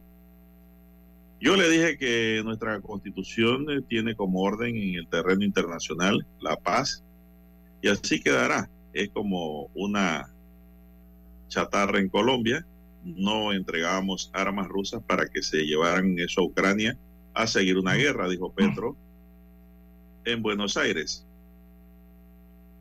No significa que no estemos preocupados por una agresión, agregó Petro, asegurando que el camino a seguir debe ser una acusación ante la Corte Penal Internacional por la invasión de Rusia a Ucrania. La agresión debe ser un delito internacional, dijo el presidente. Y apoyando una salida negociada al conflicto y diciendo que su apoyo es la paz, Petro aseguró que su gobierno no está alineado con ninguno de los dos países en guerra. Sí, es que Igual salida, dijo el presidente de México en un comentario similar eh, ayer miércoles, cuando dice que rechaza el envío de tanques Leopard 2 o Leopard 2 a Ucrania por parte de, de Alemania breve comentario del presidente de México, Andrés Manuel López Obrador, al principio de su habitual rueda de prensa matutina, resonó en la Embajada de Rusia en México. López Obrador dijo que estaba hablando sobre el poder que tienen los medios de comunicación sobre los gobiernos. Aseguró que fue por presión de estos que Alemania terminó enviando tanques de guerra a Ucrania. No quería, por ejemplo, Alemania involucrarse mucho en la guerra de Rusia y Ucrania y en contra de la población de Alemania o de la mayoría de los alemanes, decide el gobierno mandar más armas a Ucrania por la presión de los medios de comunicación alemanes, dijo López Obrador el miércoles, don César. Es que hay muchos países a nivel mundial que tienen su posición y no simplemente por el tema de la guerra en sí o, o la intervención en sí entre Rusia y Ucrania, hay que recordar que antes que esta guerra o esta intervención se diera, don Juan de Dios, eh, Ucrania estaba calificada como uno de los países con altos grados de corrupción. Eso se le olvida a veces a las personas. Entonces, eh, están luchando allí por un territorio que, que tiene varios problemas. Es más, eh, actualmente hay un escándalo de corrupción que está golpeando a Ucrania en medio de esta guerra. El gobierno de Zelensky eh, ha destituido a diversos funcionarios. Eh, hace unas horas anunció la salida de cinco gobernadores regionales cuyos territorios sean, eh, es donde se dan estos encarnizados combates, ¿no? También han cambiado a cuatro viceministros en los últimos días en Ucrania. Y esto se da todo en el contexto del mayor escándalo de corrupción desde que inició esa invasión rusa a este territorio, se dan estas divisiones y estas destituciones. ¿Por qué? Hay que recordar que Ucrania lleva años sufriendo de una corrupción endémica, pero los esfuerzos por acabar con ella como que se vieron eh, eclipsados por la llegada de la eh, gran guerra o la gran escalada que hay entonces en este conflicto entre Rusia y el país eh, ucraniano, ¿no? Desde febrero. Eso ha eclipsado la otra parte. Así que, bueno, son situaciones que se presentan en medio de toda esta guerra o esta crisis en Ucrania. Las 6:57 minutos de la mañana en todo el territorio nacional. Tenemos bueno, tenemos que las autoridades panameñas entregaron anoche a los representantes de la Policía Metropolitana de Bogotá al estadounidense Paulo John Nelson, pareja sentimental y principal sospechoso del asesinato de la DJ colombiana Valentina Tres Palacios.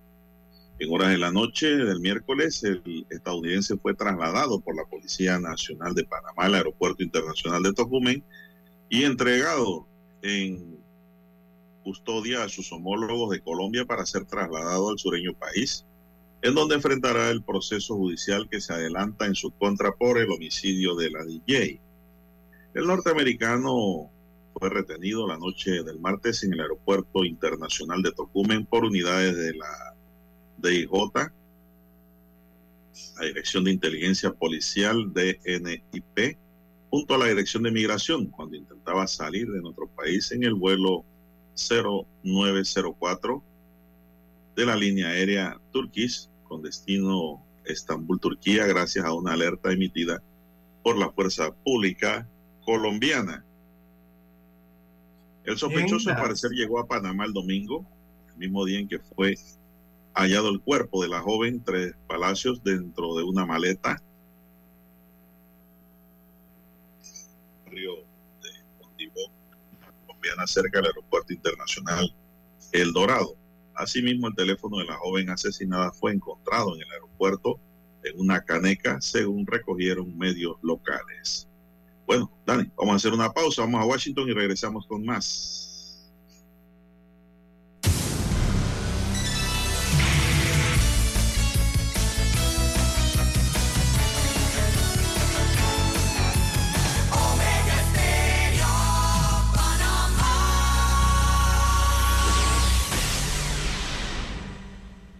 Satélite indica que es momento de nuestra conexión. Desde Washington, vía satélite. Y para Omega Estéreo de Panamá, buenos días, América. Buenos días, América. Vía satélite. Desde Washington.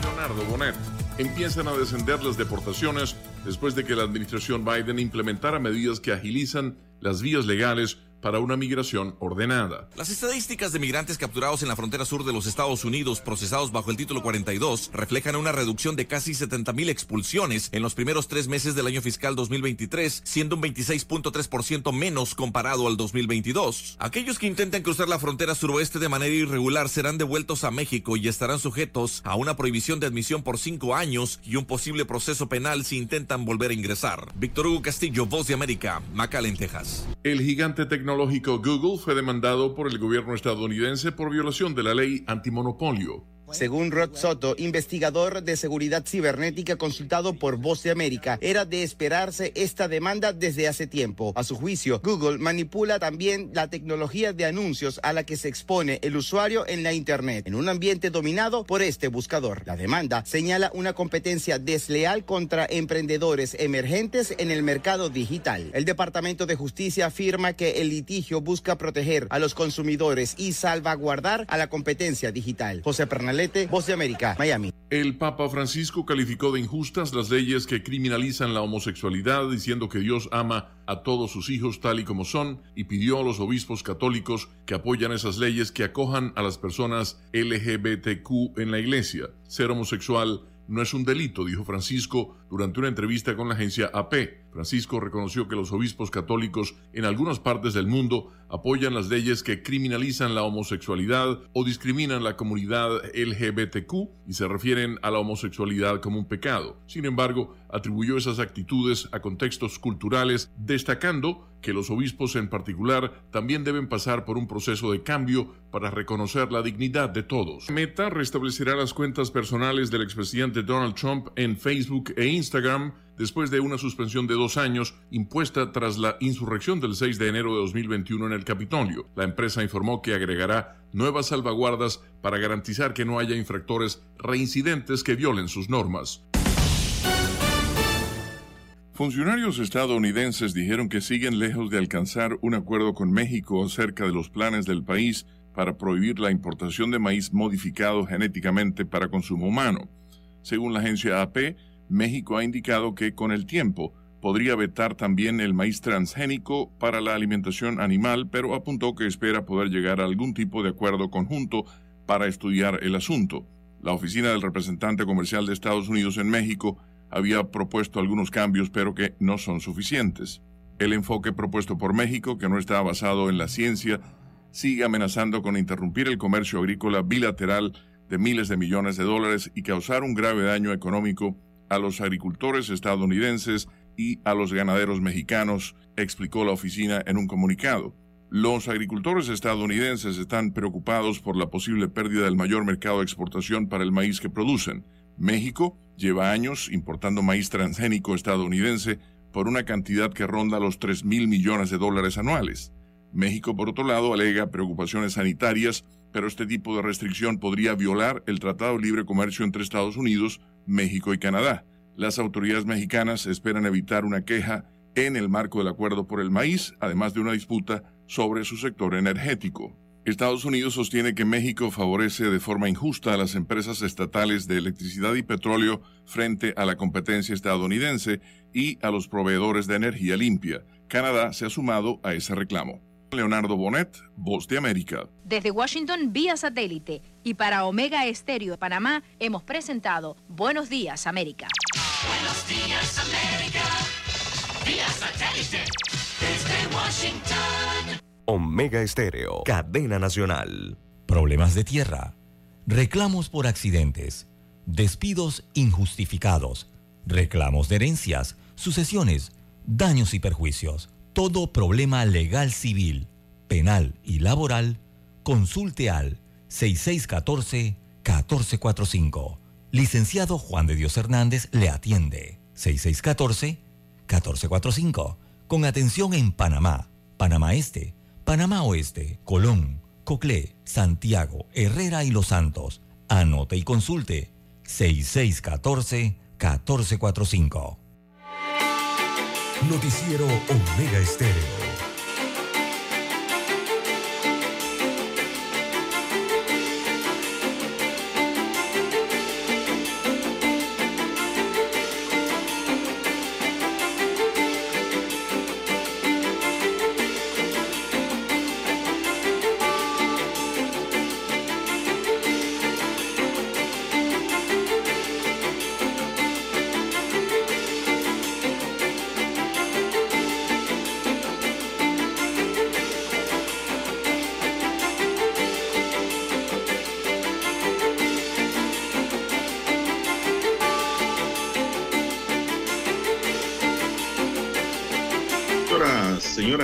Señores, están en sintonía de Omega Estéreo, cadena nacional.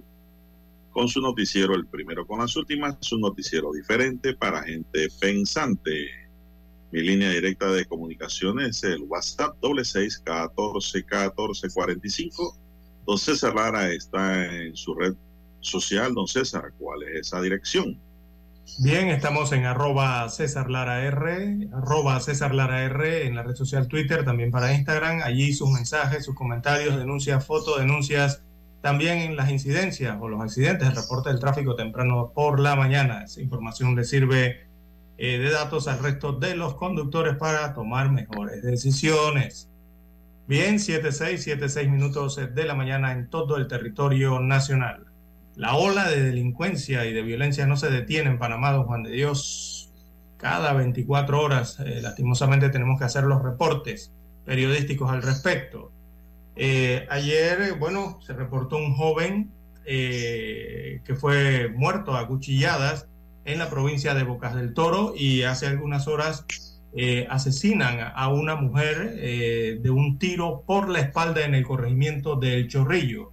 Esto acá en, sería en Ciudad Capital, en la provincia de Panamá. Así que vamos con ese primer caso. eh, la sección de homicidio y femicidio de la Fiscalía Metropolitana inició una investigación por delito de homicidio tras la muerte de eh, Marisela Gutiérrez, de 37 años de edad, luego que el hecho de sangre se reportó en horas de la tarde de este miércoles en el multifamiliar Hortensia número 9, ubicado entre calle 25 y 26 en el corregimiento de El Chorrillo. Sobre este crimen se conocen muy pocos datos hasta el momento, solo se informó que un sujeto le disparó a Gutiérrez y un proyectil la alcanzó por la espalda, luego que le causó entonces la muerte. Residentes del lugar eh, informaron a las autoridades haber escuchado, escuchado varias detonaciones de un arma de fuego y cuando se asomaron a ver qué ocurría, qué había pasado, visualizaron a un sujeto escapando del sector corriendo y después ubicaron a la víctima. Así que las causas de este hecho de sangre, eh, repetimos, aún están por determinarse. Eh, las unidades eh, de la Policía Nacional se presentaron entonces a esta escena de crimen a realizar las diligencias de inspección. Recuperaron varios casquillos de bala, también indicios que forman parte del proceso de investigación que avanza en este momento, producto de este asesinato de esta mujer de un tiro en la espalda en el corregimiento de El Chorrillo. También eh, el otro hecho acaecido eh, ocurrió en la provincia de Bocas del Toro. Allá un joven eh, perdió la vida, producto de arma de... Este viene siendo arma blanca, don Juan de Dios. Un joven de 24 años de edad y se trata del primer homicidio registrado en lo que va de este año en la provincia de Bocas del Toro. Es el primero que se informa. Esto ocurrió la madrugada del miércoles, sector Barrio Conejo, cerca a Puente Las Palmitas, en Almirante, provincia de Bocas del Toro. La víctima fue identificada como Ramiro Guerra Santiago, de 24 años de edad, que mantenía heridas con arma blanca. El Ministerio Público en este punto de la República eh, adelanta la investigación por este homicidio. Las autoridades confirmaron la aprehensión de una persona presuntamente responsable de este hecho que será llevado eh, ante, lo, ante el juez de garantías. Repetimos, se trata del primer eh, homicidio registrado en lo que va del año en la provincia de Bocas del Toro. La muerte de este joven de 24 años de edad, producto de arma blanca. Bien, 7, 10 minutos.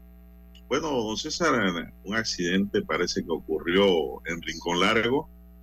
Un niño de 10 años, residente en esta comunidad en el distrito de Montijo de la provincia de Veraguas, falleció ayer a consecuencia de una varilla de acero que se le incrustó en el estómago tras resbalarse y caer sobre ella. De manera extraoficial, eh, se conoció que en la casa de los familiares del niño se estaban realizando trabajos de construcción y la varilla de acero que se usan para estas obras estaban clavadas en él, en la fundación de un piso, y fue allí donde el menor se resbaló cayendo sobre ella. Una fuente oficial que pidió reserva de su identidad explicó que los familiares y algunas personas que estaban cerca del sitio donde se dio este accidente inmediatamente corrieron a socorrerlo, el cual pedía auxilio a gritos, pues su condición era crítica. Los testigos optaron por sacarle la varilla al menor en donde se le había clavado y después llevarlo al centro de salud de el distrito cabecera de Montijo donde fue atendido por el médico de turno pero hubo retraso de tiempo para que una ambulancia lo buscara para transferirlo con urgencia al hospital regional doctor Luis Chicho Fábrega. La fuente dijo que el centro de salud de la comunidad Montijana no cuenta con el servicio de una ambulancia permanente para cuando se dan casos de urgencia como este, por lo que no es la primera vez que se tiene que esperar a que haya una disponible para enviarla. El niño lesionado en el estómago con la varilla de acero falleció trayecto al hospital regional de Veraguas, mientras que algunas personas sostienen que de haber llegado a tiempo la ambulancia, quizás se le pudo haber al, salvado la vida al menor, don César. Sí. Hay muchos Eh, factores aquí que influyeron en esta muerte lamentable. ¿no? Este niño se desangró, don César, Sí, evidentemente, ¿no? Eh, no cabe la menor duda, pero aquí no nos queda más que una reflexión, don César, y consejos, como siempre hacemos en esta mesa. Cuando se está haciendo una construcción, don César, lamentablemente los pobres tenemos que vivir en medio de la construcción, don César. Solo los ricos mandan a hacer una casa y llegan ahí a habitarla cuando tienen el permiso de construcción y de ocupación que concede el Cuerpo de Bomberos de Panamá. Pero el pobre que va pegando bloque a bloque, don César, hemos visto y hemos vivido. ¿Por qué no lo vamos a decir? Esto, don César,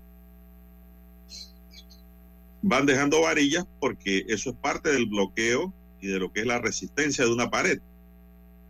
Pero, fundaciones. pero, don César, aquí se habla mucho de reciclaje, se habla de botellas plásticas.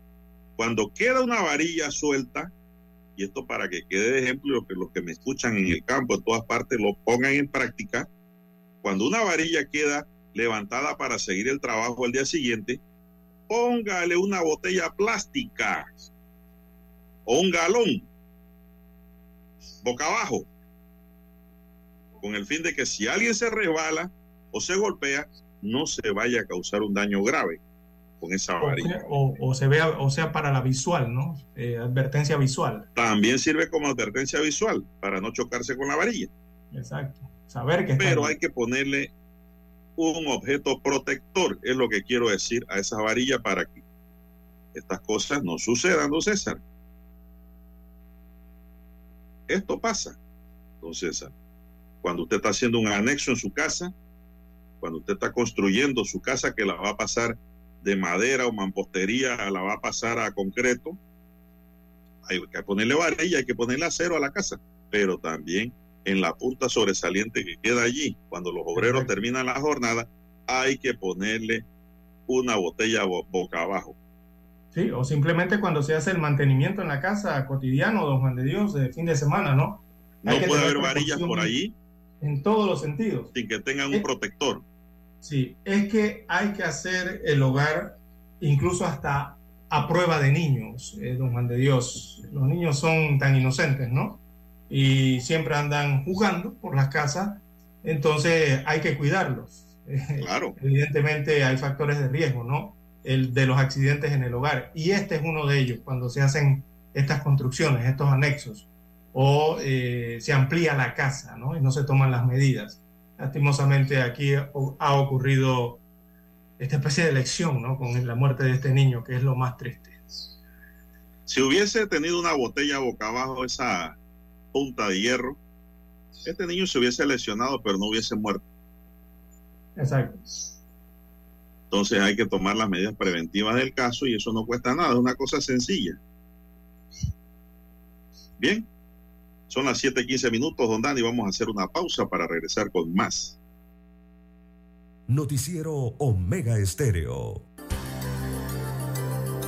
A esta hora establecemos contacto vía satélite desde Washington. Gracias a Banco Aliado. 30 años. ¿Qué quieres crear?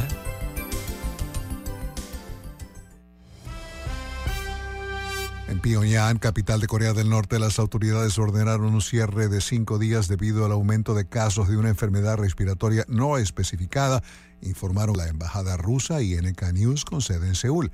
El aviso, compartido por la embajada en su página de Facebook, dice que se ha establecido un periodo especial contra la epidemia y pide al público que se tome la temperatura cuatro veces al día y reporte los resultados a un hospital por teléfono.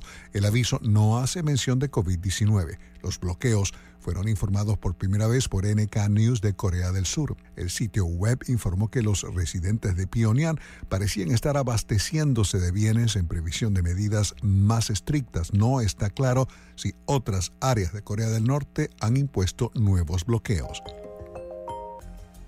En Zambia, la secretaria del Tesoro de Estados Unidos, Janet Yellen, habló sobre la producción de alimentos resistentes al cambio climático y los efectos globales de la guerra de Rusia en Ucrania.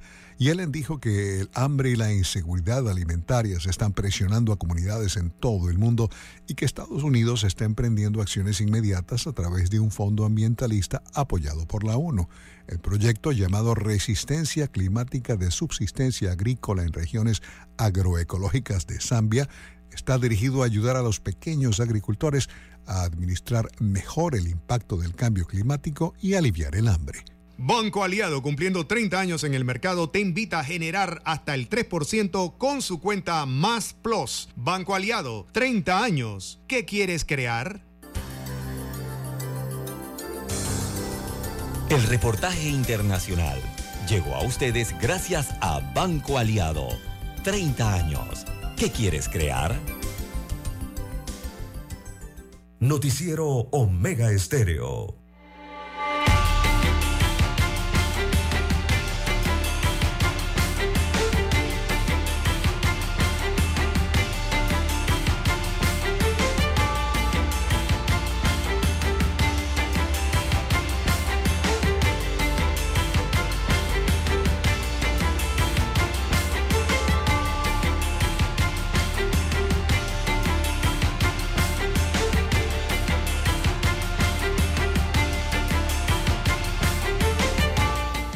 César, continuemos. Eh, Kivian Panay habló hoy y dice que sería un grave error no permitir primarias para la candidatura a la alcaldía de Panamá. Es decir, él no está de acuerdo, don César, con que se haga una reserva, con que se haga una reserva de esa de, de esa candidatura que terminará apartando espacios para algunos dirigentes que buscarían evitar ir a las primarias, dice Panay. El perredista Panay confirmó que mantiene sus aspiraciones de correr nuevamente por la comuna capitalina para los comicios 2024. Una candidatura que de acuerdo con el Código Electoral y el Estatuto del gobernante PRD, no solo estaría sujeta a los resultados de las elecciones primarias de junio próximo, sino también podría quedar bajo reserva si la dirección del colectivo decide usarla para concertar alianzas. Ha sido usual que nuestro partido genere reservas, dice lo que sería inconveniente y peligroso para el partido y la sociedad en general es que esas reservas vayan encaminadas no realmente a un proceso de alianza, sino a garantizarle a algunos dirigentes políticos sus candidaturas sin que vayan a unas elecciones primarias, señaló el exdiputado a la estrella de Panamá también secretario general de la Asamblea Nacional, calificó de grave error la posible reserva del cargo de la comuna capitalina.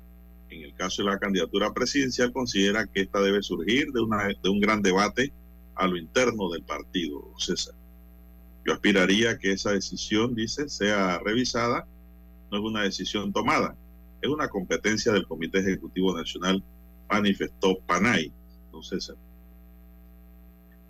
¿Qué le Eh, parece? sí, bien. En, primer, eh, en primera instancia, don Juan de Dios, digo, uno se pregunta allí por qué la reserva. Eh, bueno, no sé si el secretario general de la Asamblea Nacional, Kivian Panay, eh, aspire a este cargo o se vea afectado en quizás una aspiración a ese cargo, ¿verdad? Evidentemente porque existe, existiría una reserva y ya le cortarían las alas a todos los miembros del Partido Revolucionario Democrático que aspiran por lo menos a llegar a ese cargo de elección popular, que sería la alcaldía municipal, allí en, perdón, el municipio de Panamá. Eh, para San Miguelito ocurriría lo mismo, pero uno, yo me pregunto, don Juan de Dios, y esto a nivel de, de, todos, de las alcaldías de los diferentes partidos políticos que han logrado elecciones en ella, a nivel del país. Digo, eh, yo no sé si es que los partidos políticos realmente están convencidos de la labor, la gestión, la ejecución o, quizás los logros, porque yo hablar de logros eh, para ciertos cargos de elección popular como que no hay muchos logros. Eh, esto para estar hablando de que usted va a agarrar un cargo prácticamente de exclusividad enfrentándose a próximamente una elección en la que todos tienen que votar a ver si ese cargo sale. Entonces, yo no entiendo, eh, digo, viendo la gestión del alcalde del Distrito Capital, mirando un poco la gestión del alcalde Héctor Valdés Carrasquilla y mirando la gestión de cualquier otro alcalde, don Juan de Dios, en donde se vayan a hacer reservas en el país eh, de estos cargos, yo no sé si es que los partidos están completamente seguros de lo que están haciendo, don Juan de Dios. Porque enfrentar una, ges- de enfrentar cargos de elección popular actuales con reservas, con casi cero de gestión, de ejecución y cero de logros, o sea, ver los logros que ellos han hecho, eh, es prácticamente entregar eh, esa posición, don Juan de Dios, al contrincante. Así que yo no sé realmente qué pensarán los directivos de los colectivos políticos al tratar de hacer esto. Bueno, don César, eh, el tema de las reservas aquí a veces se crea una confusión. El tema de las reservas funciona de la siguiente manera. Eh, el punto inicial es dejarla abierta esa oportunidad para negociar con otros partidos una alianza, ¿no? Ese debe ser el norte de una reserva. Pero aquí lo van a hacer con el fin exclusivo de que como no va a haber, haber alianza y eso no se va a negociar en verdad en el fondo, el CEN del partido en su momento determinará quién sería el candidato de a dedo, sin tener que ir a unas primarias bajo la figura y el respaldo de lo que le llaman la reserva, don César. Así va a venir el tema. Esto no es de que vamos a reservar esta posición de diputado, representante, alcalde para fulano de tal, no. El tema es que eso no tiene nombre ni apellido, inicialmente. Pero en el fondo, tras el- la cortina, sí hay nombre y apellido cuando digan no, no hay acuerdo, eso no se va a negociar, bueno, no tenemos candidato, bueno, va de a dedo César Lara para candidato. Y era el que estaba en el cargo. Sí, pero va más allá, va, va- va directamente al tema de la democracia interna dentro, que debe Pero a ver si se me acerca más el micrófono. ¿Verdad? Eh, va directo allá a ese tema que tiene que ver con la democracia interna de los partidos políticos, don Juan de Dios. Vivimos en un país democrático. Eh, los Bueno, que están dentro es de los colectivos políticos aspiran también que a, a llegar a de César, popular. La democracia es intangible. La democracia es un concepto. Lo mismo le dirán otras personas que eso es democracia interna, el poder decidir cómo hacer las cosas en el CEN, en, en que nadie se entrometa en eso. Así que esa, esa es una palabra realmente que tiene un significado, pero que eh, es intangible y para lo que es democrático para uno será antidemocrático para otro siempre. Democráticamente el CEN está conformado por varias personas, ¿verdad? Entonces esas varias personas decidirían quién sería el candidato. Ahí hay una democracia. ¿Cierto o falso? Sí, Se sí, ríe, así ¿no? es, porque son electos eh, por su membresía. Entonces, La membresía los elige. Así así funciona pues el, sistema. Para lo que uno para lo que algunos es bueno para otros es malo. Pero ninguno va a salir con el cuento de que vamos a reservar esta este cargo aquí de alcalde para César Lara en Penonomé no. Vamos- va- van a decir vamos a dejarlo en reserva pero tras la reserva está la etiqueta de quién es el que va a ser. Y lo más probable va a ser el que está también esa es una manera de no ir a unas primarias y evitar el voto castigo de sus propios electores, don César, de sus propias bases, que van a buscar una nueva figura, una nueva persona para que ocupe ese cargo, por el descontento que hay con quien está ocupando ese cargo, ya sea de diputado, de alcalde, representante o concejal. Para presidente ni se diga.